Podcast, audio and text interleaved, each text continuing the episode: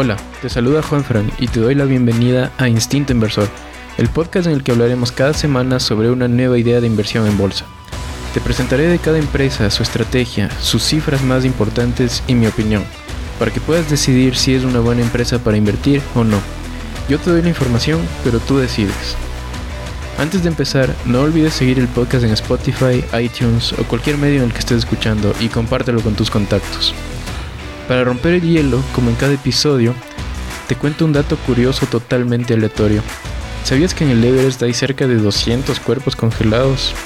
Es más fácil dejarlos abandonados que arriesgarse a perder la vida bajándolos. Algunos incluso se han convertido en señales que marcan el camino para quienes descienden a su cumbre. Así que ya sabes con qué te encontrarás si algún día decides pagar las decenas de miles de dólares que cuesta ascender a su cima. En este episodio introductorio te voy a enseñar qué son todos esos conceptos de los que hablo en cada uno de los episodios. Además de la empresa y sus estrategias, probablemente te preguntas qué es eso del PE ratio, por qué analizas la rentabilidad sobre el capital. ¿Es importante el nivel de deuda de la empresa? ¿Por qué quiero saber en qué está invirtiendo la empresa? Vamos a ver cada uno de ellos y qué criterios utilizo para elegirlas. En la primera fase busco una empresa a analizar.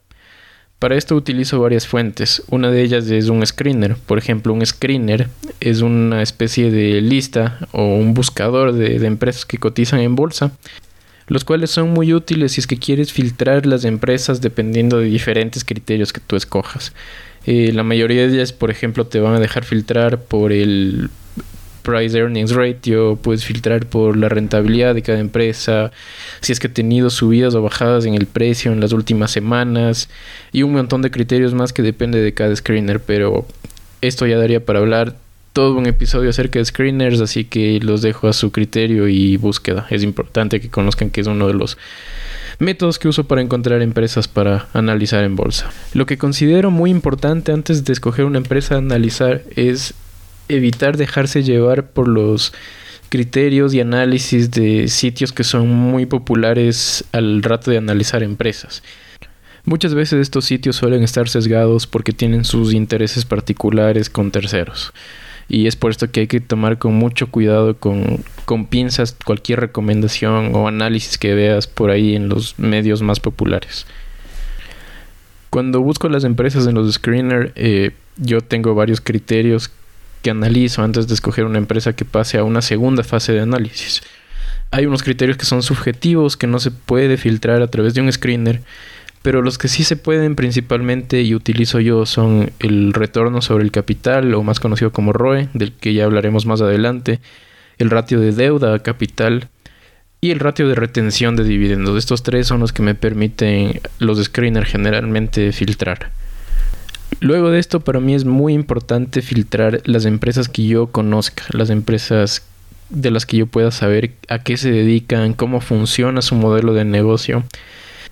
Una vez que haya encontrado una empresa que me llama la atención, que veo que su modelo de negocio es bastante bueno, que tiene una ventaja competitiva perdurable en el tiempo, y ojo que estos análisis que hago preliminarmente son, son muy por encima. O sea, yo, más o menos lo veo, lo analizo, y posteriormente paso a hacer un análisis más profundo de si esa ventaja competitiva en efecto puede, puede ser una buena ventaja para, para esa empresa y, y, que funcione realmente como una inversión para mí.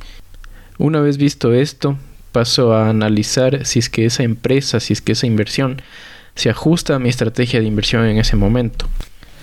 Luego para mí es importante analizar la consistencia en los ratios que analizamos previamente, en el ROE, en el ratio de retención y en las ganancias que genera la empresa. Hay varios sitios en los que puedes encontrar esta información. Si es que no lo encuentras, si es que son empresas muy, muy particulares que están cotizando en bolsas que son menos profundas probablemente, quizá puedes encontrarla en los propios estados financieros de las empresas, ingresar a las páginas web, buscar en los sitios dedicados especialmente para los inversionistas en donde generalmente las empresas suben su información y de ahí puedes descargarlo e ir haciendo un análisis de los de estos valores históricamente. Yo generalmente utilizo un criterio entre 5 y 10 años dependiendo de, de la empresa. Hago un gráfico con los datos de las ganancias del ROE, de deuda capital y veo que tanta consistencia tienen en estos últimos 5 o 10 años. Si, por ejemplo, en las ganancias, en este último año la empresa tuvo unas ganancias espectaculares, el anterior año tuvo pérdidas, hace 3 años tuvo unas ganancias más o menos, hace 5 años tuvo unas pérdidas, voy a ver que tiene una alta inconsistencia en la generación de ganancias. Por, por lo tanto, para mí va a ser muy difícil hacer un pronóstico y saber si es que esa empresa está correctamente valorada o no. Por supuesto que va a haber sus excepciones, pero en general este es el caso. O sea, prefiero buscar empresas que tengan una consistencia en su generación de rentabilidad y ganancias. Y lo mismo ocurre con el ratio deuda capital. Si es que veo que tienen ratios de deuda capital muy variables o que es demasiado alto, veo que probablemente eh, sea un modelo de negocio que operativamente sea complicado. Entonces, dependiendo del modelo de negocio que yo vea preliminarmente, se debería hacer un análisis más profundo, pero en general también prefiero buscar empresas que tengan un ratio de deuda capital bastante bajo. Ya vamos a ver más adelante qué criterios específicamente. Pero importante que sea consistente, que no tenga periodos en que la deuda se dispara, otros que baja, otros que vuelve a subir esta primera fase es bastante rápida, el análisis me toma unos 30 minutos, pero es algo muy por encima, veo las cifras, la estrategia, la compañía en sí, muy por encima para poder decidir si va a pasar una segunda fase de análisis. Obviamente los criterios que utilizo yo no van a ser aplicables para todo tipo de inversionista, va a depender mucho principalmente de tu estrategia de inversión. En mi caso yo busco una combinación de empresas value y growth. Y no hay una estrategia mejor o peor. Pero si no sabes de qué se tratan estas estrategias, eh, la inversión en value, se trata de encontrar empresas cuyo precio intrínseco esté por debajo del precio al que se está cotizando ese momento, con el objetivo de sacarle una rentabilidad en esa diferencia. Y las empresas growth son las que su propio nombre lo dice en inglés, son empresas con altas tasas de crecimiento que en los próximos años se espera que crezcan a tasas de doble dígito, de triple dígito, y esto haga que el precio de la acción crezca junto al crecimiento de las ganancias que vaya a generar esa empresa. Cada una tiene sus ventajas y sus, desventajas. Las empresas que pasan esta fase, este primer filtro, son las que van a la fase 2, donde hago un análisis más exhaustivo, más a detalle de 8 criterios que vamos a ver a continuación. Estos criterios y estas empresas son las que presento cada semana en el podcast. Antes de mencionarlos y explicarte de qué se trata cada uno de estos, sí me gustaría decirte que no te lo tomes como una Biblia, como unas reglas a seguir a rajatabla, pues ni yo mismo me lo tomo así. Es decir, son reglas que en este momento aplican para mí y que muy probablemente vayan a cambiar en el tiempo mis criterios, mi forma de ver las empresas, de analizarlas, van a ir evolucionando y con esto probablemente también los criterios. Así que si yo sigo aquí en el podcast, seguramente grabaré un episodio explicando todos estos cambios, las diferentes formas de ver que tengo del análisis de estas empresas que están en la bolsa. El primero de estos factores es el monopolio del consumidor, o más conocido como la ventaja competitiva, que es lo que ya hablamos al comienzo. Y esto es muy subjetivo, no hay algo que nos diga eh, si esta empresa tiene este valor, por lo tanto tiene una buena ventaja competitiva. No, es difícil. Hay que ver un poco qué tan sólida es esa marca, si es que su ventaja es difícil de copiar, si es que realmente tiene un modelo de negocio muy sólido, muy sustentable. Por ejemplo, un modelo de negocio que funciona muy bien y que a mí me gusta mucho es el de Facebook, de ahora se llama Meta la empresa ellos básicamente venden publicidad a través de sus canales, de sus redes sociales. Y funciona muy bien porque tienen un público enorme. En, si te pones a pensar en Instagram, en Facebook, WhatsApp, todo eso es de ellos y muy pocos de nosotros no, no estarán usando alguna de sus redes para sus cosas del día a día. Así que ya te puedes imaginar la escala a la que llega su negocio. Este es un modelo que funciona muy bien debido al efecto red. El efecto red ocurre cuando cada vez más gente se va sumando a un servicio y este servicio se, se, hace atractivo justamente por eso, porque todo el mundo está ahí. Entonces, si te pones a pensar, cuando entraste a Facebook fue probablemente porque todos tus amigos estaban ahí y quisiste estar tú también ahí. Y eso ocurrió con miles, millones de personas y ahora Facebook es lo que es. Pero también hay que tener mucho cuidado. Ningún modelo de negocios es infalible. Facebook puede acabarse, la gente puede comenzar a irse de las redes sociales, puede ir a buscar otras cosas y Facebook quedar ahí.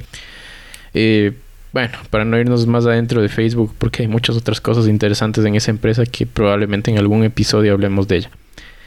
Vamos al segundo criterio, que son los beneficios sólidos y estables, y que tengan una tendencia creciente.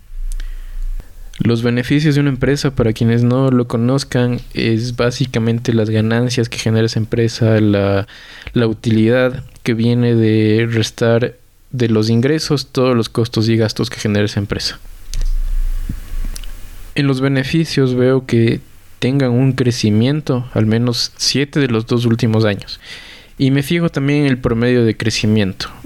Hago un promedio entre los últimos 5 años y entre los últimos 10 años para ver qué tendencia tiene, tiene el crecimiento de las utilidades de la empresa. Esto no quiere decir que si veo una empresa que tenga un crecimiento del 15% y estoy analizándolo frente a otra empresa que tenga un crecimiento del 30% en promedio, no la voy a escoger a la del 15%. Pero sí es importante fijarme en empresas que tengan crecimientos muy bajos, crecimientos del 1, del 2%, del 3% o incluso crecimientos promedio negativos que, que no hagan que se ajuste esa empresa a mi estrategia de inversión en ese momento. El tercer criterio es que tengan un financiamiento prudente. Nuevamente aquí menciono que esto va a depender mucho de la industria. No es lo mismo hablar de un banco que de una empresa que vende motos. Por supuesto que el tipo de financiamiento va a ser muy diferente. En un banco vamos a tener un apalancamiento altísimo con un bajo capital y eso va a ser muy normal. Pero en general yo busco una empresa que tenga un ratio de deuda a capital menor al 40%. El cuarto factor que considero muy importante es la rentabilidad sobre el capital, o ROE por sus siglas en inglés, Return Over Equity. Aunque ciertamente los datos históricos del pasado no va a predecir qué es lo que va a pasar al futuro, puede darme al menos más o menos una idea de si es que son estables, qué rentabilidad podría generar esa empresa a futuro. Busco en este caso empresas que tengan un ROE mayor al 15% en promedio y que dentro de un periodo de 10 años no haya más de 2 años con un ROE por debajo del 10%. Vale la pena aquí hacer un breve comentario sobre empresas que están apenas iniciando, que recién lanzan sus acciones a bolsa y que tienen mucho potencial, pero que están generando pérdidas acumuladas ya de varios años. Estas empresas suelen tener un financiamiento alto, un apalancamiento alto justamente para poder financiar esas pérdidas que están generando. Tampoco van a tener un, un ROE, va, va a ser de hecho negativo porque no están generando ganancias. Y los beneficios va a ser muy difícil pronosticar. Pero en estos casos trato de hacer un análisis de qué potencial tendría esa empresa de generar esos retornos, esas utilidades, si es que efectivamente el modelo de negocio que están presentando va a funcionar y va a generar finalmente utilidades positivas con un crecimiento interesante. El quinto factor es el ratio de retención de beneficios. Busco empresas que al menos retengan el 70% de sus utilidades en los últimos 10 años. Para mí esto es importante porque si es una empresa que está generando unos altos niveles de rentabilidad y de crecimiento, para mí no tiene ningún sentido que me lo repartan en dividendos, porque yo prefiero dejarlos de ahí y confiar en que esa empresa me está generando una rentabilidad mayor a lo que yo podría generar. Y esto si es que lo analizamos más a profundidad es una forma de invertir con generando un interés compuesto porque se está reinvirtiendo en la empresa constantemente a unas tasas de rentabilidad relativamente altas. El sexto factor es qué tanto requieren invertir para mantener las operaciones. Para esto me fijo en los niveles de depreciación con respecto a los activos fijos, las amortizaciones, cuánto destinan en, gasto de inversión a investigación y desarrollo, qué porcentaje del flujo de efectivo representan todos estos gastos de inversión que son usuales para mantener la operación. Esto es importante y va relacionado con el siguiente punto, porque si se gastan todo el flujo operativo que genera el negocio en adquirir activos para poder seguir generando ese negocio, no va a haber un flujo que le permita invertir en nuevas oportunidades, en desarrollar nuevas ideas, en crecer más en otros sectores. Y si quisieran hacer esto, por supuesto van a tener que financiarse de algún lugar. Y esta deuda va a tener un costo, lo que va a seguir degenerando ese flujo, va a reducir la rentabilidad de la empresa. Por eso es, ideal que ese nivel de inversión sea bastante sano, que no se coma una gran parte del flujo operativo de la compañía. Y con esto el séptimo factor es la reinversión en nuevas oportunidades, en expansión del negocio, en readquirir acciones. Y por supuesto, todas estas inversiones que haga la compañía deben ser en inversiones que vayan a generar rentabilidad. Por eso es importante analizar qué tipo de inversiones son estas. Y finalmente el último y octavo factor es la flexibilidad para ajustar sus precios ante un escenario de inflación.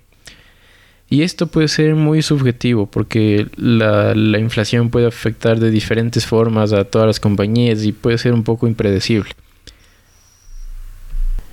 Pero en general lo que analizo es qué tanta flexibilidad tiene la empresa para trasladar esos costos que podrían subir debido a la inflación a sus precios. Y esto quiere decir analizar eh, qué tanta baja de demanda, qué tanta eh, elasticidad hay en la curva de la demanda en caso de que se suban los precios de sus productos. Va a haber productos que es muy complicado hacer un alza de precios inmediatamente eh, cuando estamos hablando de bienes básicos, por ejemplo, los bienes de un supermercado. Y no es lo mismo analizarlo frente a una empresa que le suben sus costos que vende perfumes, perfumes caros de marca, ¿no?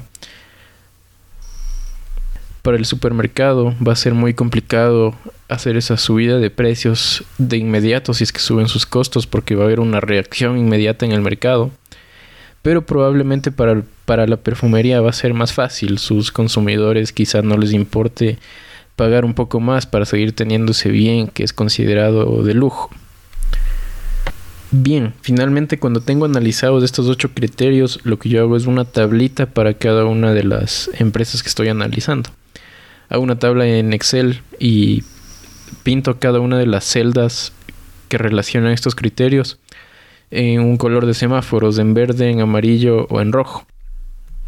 Lo pinto de rojo cuando es un factor que considero que hace una acción poco atractiva para invertir en el largo plazo, que puede que tenga mucho riesgo por ese factor en específico.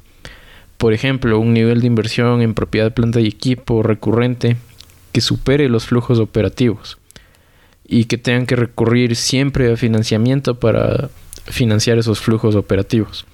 O un ROE que en pocas ocasiones o en ninguna supere el 15% es posible que la acción a futuro también rinda menos que eso. Y aunque algunos factores dependen mucho de tu estrategia de inversión, si por ejemplo buscas una empresa que paga dividendos, los criterios serán diferentes. El color amarillo lo señalo cuando algún criterio no lo cumple a la perfección, por ahí hay alguna alguna cosita que no, no, me, no me gusta mucho, pero que no va a afectar significativamente a su modelo de negocio, a la generación de rentabilidad y que los riesgos de eso los veo como con una baja probabilidad de ocurrencia. Por ejemplo, una empresa que tenga un ratio de deuda capital mayor al 40% en el último año. Pero que en el pasado ese ratio incluso era mucho más alto. Y en ese caso, por ejemplo, que haya sido una adquisición de una empresa utilizando deuda y que eso haya incrementado la, la deuda de la compañía en esos niveles. Pero como veo que va disminuyendo, que los flujos operativos son consistentemente crecientes y que van disminuyendo esa deuda, no me preocupo mucho, sin embargo sigue siendo una deuda bastante fuerte y por eso lo señalaría en ese caso en amarillo. Esta segunda fase es bastante más extensa, más larga, dependiendo de la cantidad de información que exista sobre la empresa, sobre el análisis que se deba hacer de cada uno de estos factores. Me puede tomar entre unas 4 o de 4 a 8 horas más o menos en analizar cada una de las, de las empresas. Si dentro de estos 8 factores tengo 3 cuadritos señalados en amarillo o tengo un cuadrito señalado en rojo, esta empresa ya no pasa a fase de, de análisis, a la tercera fase. La tercera fase se trata de hacer una valoración de esa empresa, de llegar a obtener un precio intrínseco que me diga el valor que debería yo pagar por esa empresa, para poder compararlo al precio al que se está cotizando actualmente y poder decidir si es que voy a invertir en ese momento, si es que voy a esperar a que baje el precio o si es que realmente está demasiado alto e incluso llegaría a pensar en la posibilidad de poner una posición en corto. Que usualmente no me gustan mucho esas posiciones, pero pero es para poder tener una idea de en dónde se encuentra ese precio. Pero lo que yo busco es saber cuál es el precio máximo que voy a pagar por esa acción para tener una rentabilidad requerida. Esto tomando en cuenta escenarios negativos, teniendo en cuenta un margen de seguridad y los riesgos asociados a esa inversión, sabiendo cuáles son los escenarios, los peores escenarios que podría pasar en esos escenarios y con esto puedo tomar una decisión de inversión. Y los métodos varían mucho según cada caso, pero los dos más utilizados para encontrar este precio es el de múltiplos y el descuento de flujos. ¿De qué se tratan los múltiplos? Es de escoger un ratio, una relación entre dos factores que relacionen el precio de la acción con un dato financiero de la empresa, como por ejemplo las ganancias o el patrimonio. Y este dato se lo compara con el ratio de empresas similares o con promedios de la industria. El descuento de flujos, en cambio, pronostica los flujos en efectivo que va a recibir la empresa en un periodo de tiempo futuro. Y esto se lo descuenta una tasa que refleja el rendimiento requerido del inversionista en esa empresa para llegar al precio. Estos dos son unos análisis más complejos, más técnicos, de mucho número, que es difícil explicar en un podcast. Por eso lo que yo te traigo al podcast es la fase 2, la fase de análisis, el vistazo general de, de la empresa, para que tú puedas hacer tu propio análisis, tu propia valoración y que en base a eso puedas decidir si vas a invertir o no en esa empresa. En los podcasts te voy a dar una idea general de cómo se está cotizando esa acción en la bolsa en base a los múltiplos. Y los múltiplos más importantes, o quizá el, que más voy a hablar en todos los episodios, es el P o Price to Earnings, también conocido como PER. Este ratio divide el precio de la acción para los beneficios o ganancias por acción y en resumen te dice cuánto estás pagando por cada dólar de ganancia de la empresa. Por ejemplo, si una empresa ganó 20 dólares por acción, su utilidad fue 20 dólares por acción y la acción se cotiza a 200 dólares en ese momento, al dividir 200 para 20 obtenemos un ratio de 10 veces las ganancias. Y ese valor podemos utilizarlo para compararlo con los ratios de, la de las empresas similares o de la industria.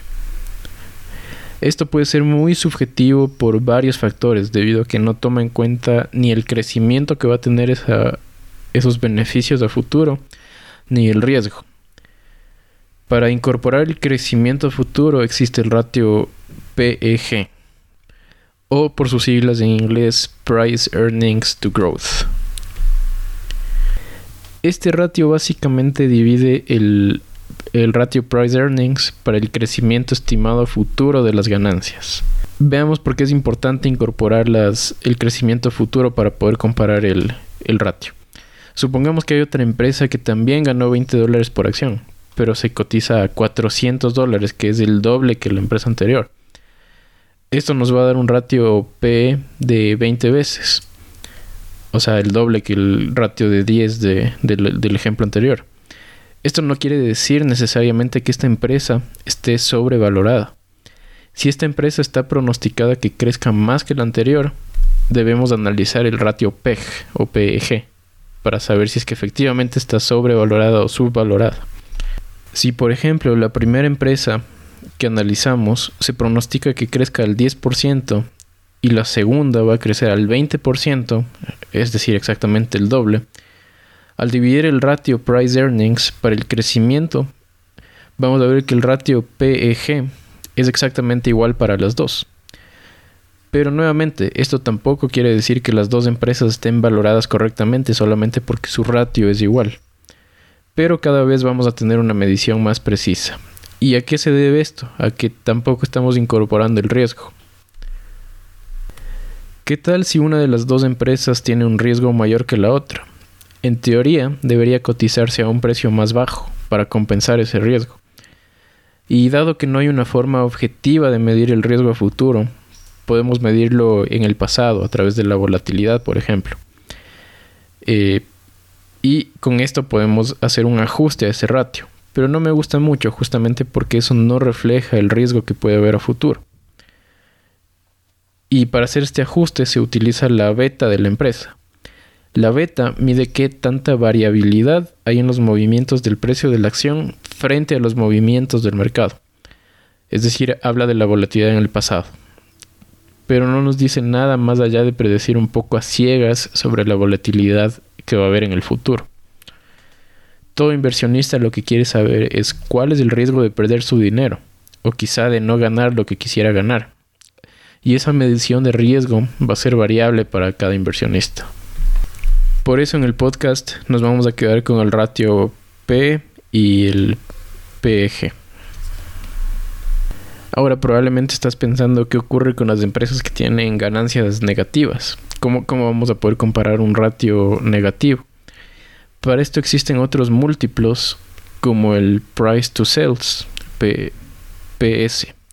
Este, al igual que el price to earnings, divide el precio de la acción para los ingresos por acción, no para las ganancias, sino para los ingresos, para las ventas que, hace esta, esta empresa. Y en resumen te dice cuánto estás pagando por cada dólar de ingresos o ventas de la empresa. Y al igual que el price to earnings, se lo puede ajustar el crecimiento de ventas pronosticado. Hay muchos otros múltiplos que se utiliza para empresas muy puntuales pero en general hablaré más de estos dos ratios. Si es que existe algún otro adicional que presente en algún programa, te lo explicaré ahí y por qué lo he elegido para ese caso. Y bien, hasta aquí el episodio de hoy. Gracias por escucharme. Recuerda que no es una recomendación para invertir ni para que adoptes tú también esta estrategia. Es mi forma de hacerlo y espero haberte aportado con buenas ideas. Haz tu propio análisis y toma tus decisiones inteligentes de inversión. Me encanta el mundo de la inversión y por ahora hago este contenido de forma gratuita, por amor al arte. Si quieres apoyarme, sigue el podcast, déjame una calificación de 5 estrellas y lo más importante, compártelo a la gente que creas que le puede interesar. Nos estaremos escuchando en el próximo episodio de Instinto Inversor. Que tengas una excelente semana y hasta la próxima.